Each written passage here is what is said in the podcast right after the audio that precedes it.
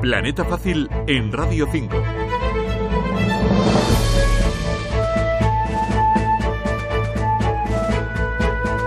Te doy la bienvenida a Planeta Fácil, el informativo fácil de entender que más se escucha en la radio pública, que es lo mismo que decir Radio Nacional de España. Yo me llamo Simón Marco González y te anuncio que en los próximos 5 minutos vas a aprender un montón de cosas interesantes sobre nosotras, las personas con discapacidad intelectual y del desarrollo. Este espacio informativo se emite gracias a la colaboración entre Plena Inclusión España y Radio 5 Todo Noticias de Radio Nacional de España.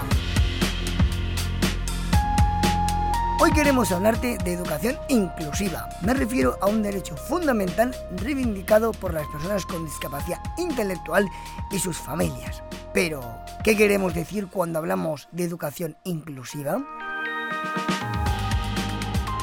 Hemos recogido algunas opiniones sobre las ventajas que supone la implantación de la educación inclusiva en todos los centros de enseñanza de nuestro país.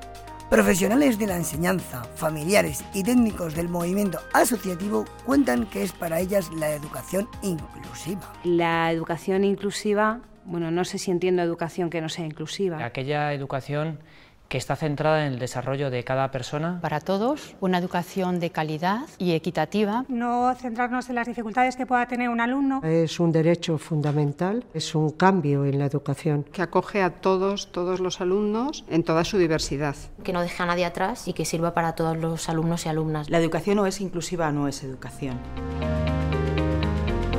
En el pasado curso, 750.000 alumnos y alumnas con necesidades educativas especiales recibieron apoyo específico en las aulas. Además, sabemos que un 83% estudió en colegios de educación ordinaria y un 17% lo hizo en centros de educación especial. Desde diferentes lugares se pide que estudiantes con y sin discapacidad aprendan en las mismas escuelas y no en colegios separados. Le preguntamos al profesor de la Universidad Autónoma de Madrid, Gerardo Echeita, para que nos aporte luz sobre los beneficios que genera la educación inclusiva.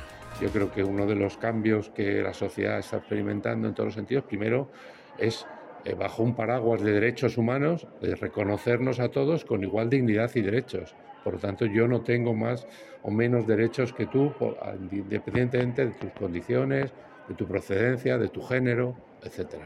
Esa idea de somos iguales en la diversidad, un eh, eslogan que, que, tantas veces se ha repetido, es una base muy, muy importante.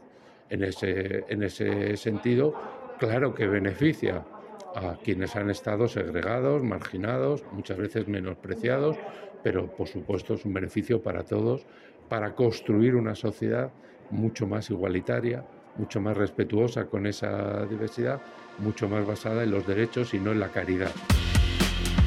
La educación inclusiva está reconocida en España desde que en 2008 nuestro país firmó la Convención de Naciones Unidas de Derechos de las Personas con Discapacidad.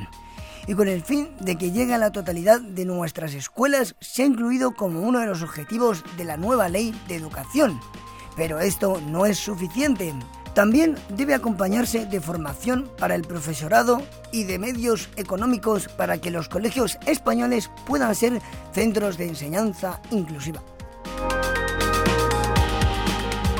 Una de las razones que justifican la extensión de la educación inclusiva es que con ella toda la sociedad gana. Al coincidir en las mismas aulas, alumnado con discapacidad y sin discapacidad se les da la oportunidad de conocer personalmente una realidad diversa y diferente. Por eso es tan importante que apoyemos los intentos que se hacen desde la ciudadanía organizada y desde algunas administraciones públicas para lograr que la inclusión empiece desde la escuela.